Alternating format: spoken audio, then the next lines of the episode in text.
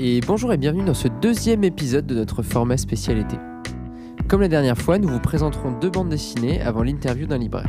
Cette fois-ci, Grégoire de la librairie Le Tome 47 à Vitry-sur-Seine.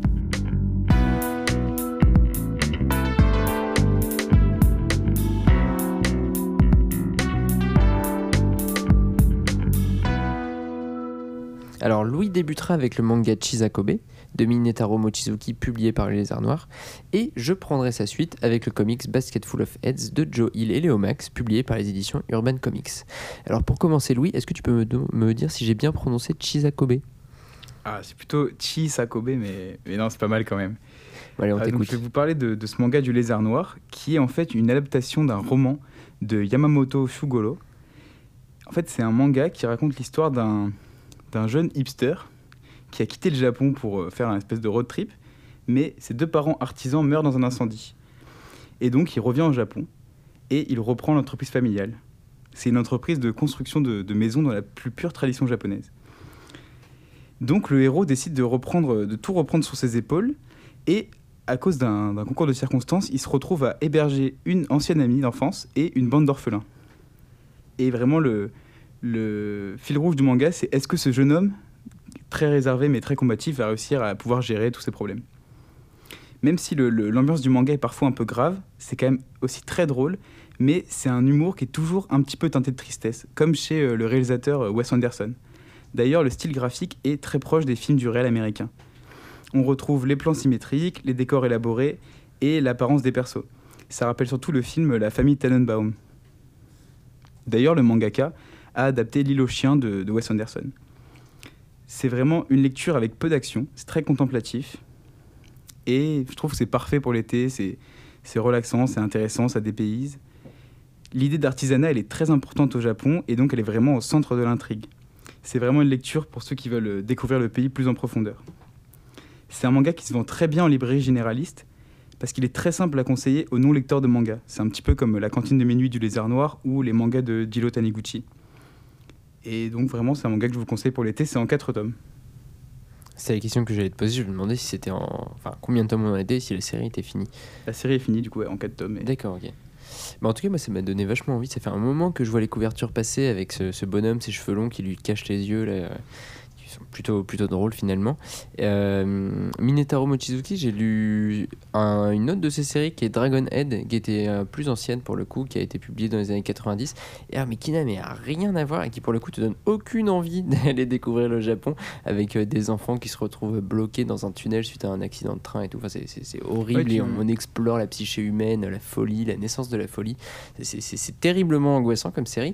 Alors même que Mochizuki, que pardon, que comment dire, que Chizakobe a l'air beaucoup plus euh, beaucoup plus agréable, une ambiance presque Bah ouais, bucolique. je, suis- quoi. je suis étonné quand tu m'as parlé de Dragon Age, j'ai pas du tout reconnu euh, bah, l'ambiance de Chisakobe quoi. Enfin, c'est vraiment un auteur, je pense, du coup, qui sait à la fois faire du thriller euh, pur et dur et, et des choses plus contemplatives. Bah, du coup, c'est plutôt une preuve de, de qualité, je pense. Mais il y a peut-être Tokyo Kaido qui est une de ces troisième séries qui est un peu à mi-chemin entre les deux, Ah, où ouais. il y a un peu une exploration comme ça des, des, des névroses humaines, avec quand même quelque chose où on sort de on sort du manga d'action à Dragon Head pour aller vers quelque chose d'un petit peu plus euh, d'un petit peu plus lent quoi. Après, là aussi, on sent un peu les névroses parce que tous ces orphelins, ils ont tous, euh, tous une bonne raison d'être orphelins. Donc, il y a quand même. euh, c'est pas juste, c'est pas quelque chose de niais du tout, en fait.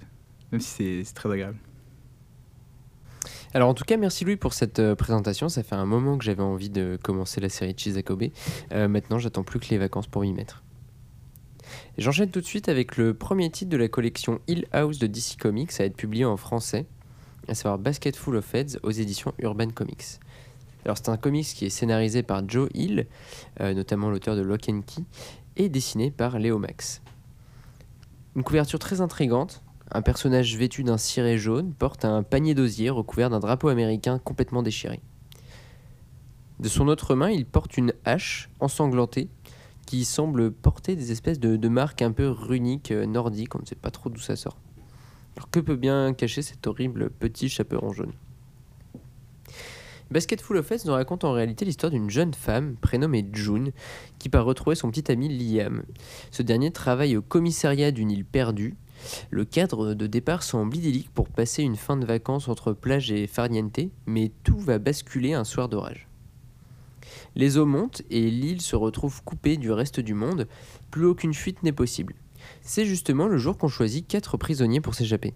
Alors découvrez le récit d'une nuit d'horreur où June fera tout pour survivre en se retrouvant mêlé à une intrigue bien étrange impliquant nombre de pontes locaux. Un espèce de one-shot sanglant teinté d'un humour grotesque et qui emprunte aussi un petit peu au fantastique. A noter d'ailleurs qu'un second album a déjà été publié dans cette collection intitulé Plunge. Euh, qui, qui, est plutôt construit comme un hommage aux The Thing de John Carpenter, avec toujours beaucoup d'humour, mais qui n'utilise pas des mêmes ressorts comiques. J'espère que je t'aurais donné envie de la feuilleter, Louis, parce que j'ai vu que tu paraissais plutôt réticent au départ quand tu as vu la couverture. Je suis pas très très fan, moi, des trucs très sanglants, tout ça. C'est vrai que ça m'a. Ça m'a tout de suite euh, ouais, un peu refroidi. Mais ouais, je pourrais quand même essayer de m'y mettre, pourquoi pas. Hein. Mais c'est le, polar de l'été, je veux dire, c'est quelque chose de presque devenu légendaire aujourd'hui. Tout le monde lit un polar l'été. Ah bah faudrait que je lise mon polar de l'été alors. Écoute, c'est parti pour Basket Full of Heads Bah, allez. Merci Louis. Poursuivons donc avec la deuxième interview de l'été, celle de Grégoire Oslinger du tome 47. Alors le tome 47, c'est une librairie spécialisée dans la bande dessinée et les arts graphiques située à Vitry-sur-Seine, en banlieue parisienne. Pour cette seconde interview, nous avons choisi de lui rendre visite et d'essayer de comprendre avec lui les raisons de sa non-spécialisation à l'intérieur de sa spécialité, ainsi que son choix d'implantation. En effet, pourquoi en banlieue plutôt qu'à Paris, pourraient penser certains. Alors euh, bonjour Grégoire, euh, pour commencer, pourrais-tu nous dire de quand date l'ouverture du tome 47 Bonjour Thomas, euh, oui le tome 47, bah, le tome 47 a 8 ans et la date anniversaire c'est le 25 avril 2013. D'accord. Donc on a passé les 8 ans. Alors concrètement, qu'est-ce qui t'a donné envie d'ouvrir ta propre librairie? Bah, à force d'en parler euh, en famille, à force d'en parler avec des amis, à force de, euh, de contact avec les gens, je me rendais bien compte que j'avais une vision, euh, une vision de la librairie, une vision des livres, et que j'étais de plus en plus étroit en tant qu'employé. Et, donc à un moment, bah, j'ai eu la chance de pouvoir passer le pas et, euh, de me confronter, euh, de me confronter à, ma vision euh, du, milieu de la librairie. Mais c'est vraiment une, ça a été une maturation assez longue, ça a peut-être duré une bonne dizaine d'années finalement. Et, et tout s'est accéléré sur les, sur les deux, les deux dernières années avant la création de la librairie euh, Alors, petite question, tu as choisi d'ouvrir une librairie spécialisée dans la bande dessinée avec un fort pan sur les arts graphiques, pas mal de beaux livres aussi. Euh, les, auditeurs ne le voient pas, il y a également de la jeunesse, du comics, euh, du franco-belge. pourquoi ce choix du coup de non-spécialisation dans ta spécialisation qu'est la bande dessinée? En fait, je, je, pense que si je m'étais spécialisé plus spécifiquement en disant de la bande dessinée, j'avais peur de restreindre euh, un champ. Euh, sachant que pour moi la bande dessinée c'est quelque chose de mouvant en perpétuelle expérimentation. Et, vraiment ma spécialité si je devais en dire une ça serait plutôt la narration en fait. La narration graphique euh, et, la narration ne s'enferme pas dans, ce qu'on appelle strictement la bande dessinée. Mhm. On peut la retrouver partout, on peut la retrouver dans les jeux de société, on peut la retrouver dans, les, dans des livres d'art, on peut la retrouver dans des albums pour enfants. Euh, j'ai dû délimiter à un moment ou un autre pour pouvoir travailler avec les éditeurs. Mhm. Mais, euh, mais ce qui m'intéresse profondément et ce que j'essaye de transmettre en tout cas, c'est comment on peut mettre en place une narration à partir du dessin.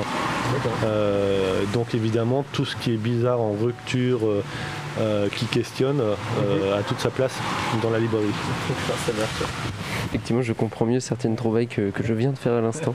Euh, alors moi, il y avait quelque chose d'autre qui m'interrogeait, c'était le fait d'ouvrir sa librairie si proche de Paris, avec un tissu culturel. Donc on est à Vitry, local assez, assez fort. Qu'est-ce qui a motivé du coup ton implantation à Vitry? Est-ce que c'est une, comment dire, une opportunité ou une volonté de ta part?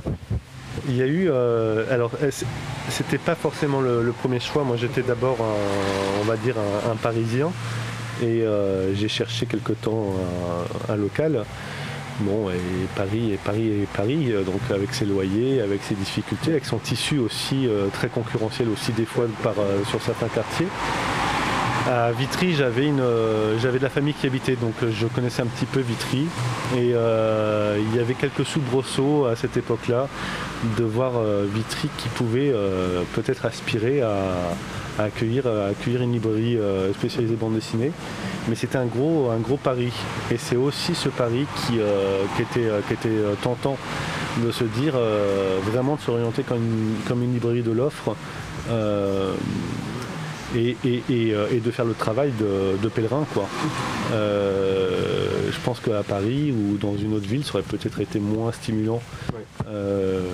Là, euh, j'ai un public qui est très très très varié, très diversifié de toutes les classes sociales. Euh, et, donc c'est une adaptation tous les instants. Mhm. Euh, et, ça, ça me stimule beaucoup beaucoup beaucoup au quotidien. C'est intéressant.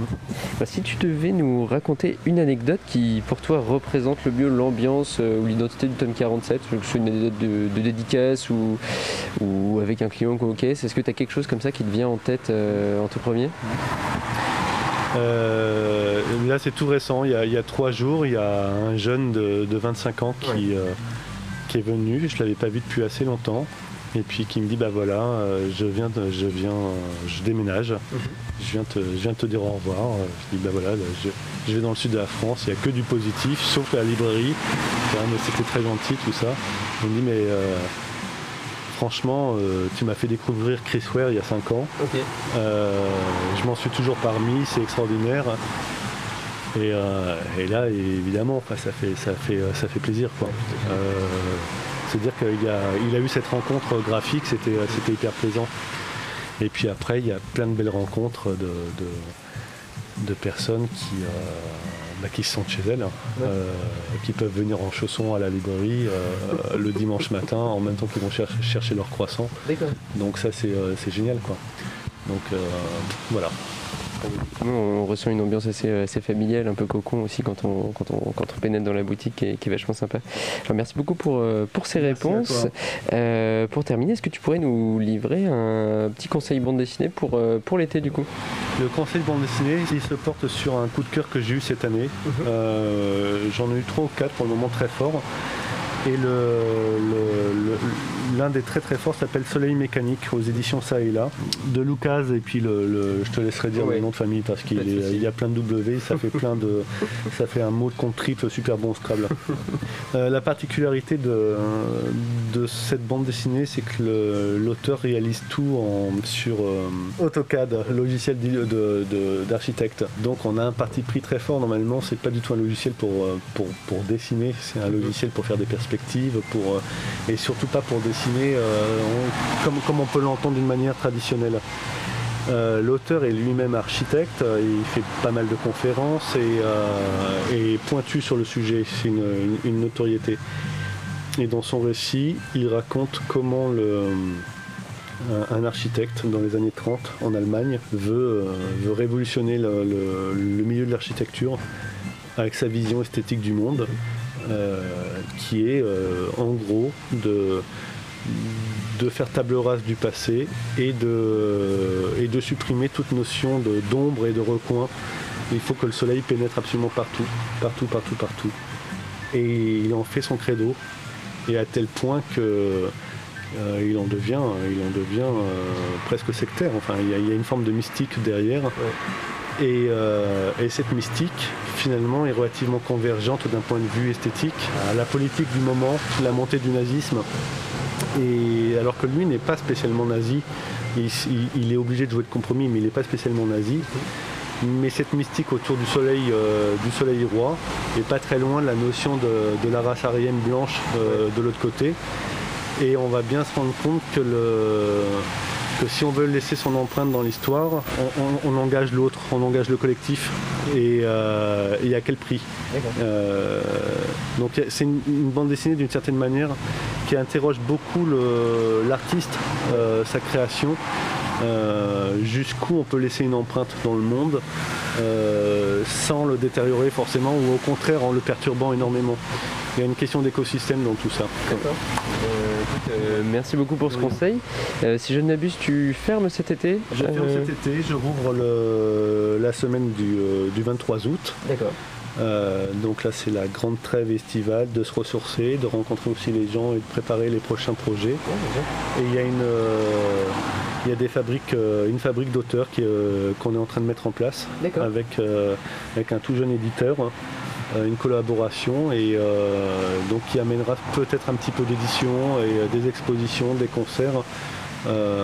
sur les prochains mois et sûrement les prochaines années. Mais écoute, merci beaucoup de nous avoir reçus. Le rendez-vous est pris à la rentrée et on va suivre tout ça de, de très très près. Merci beaucoup Grégoire.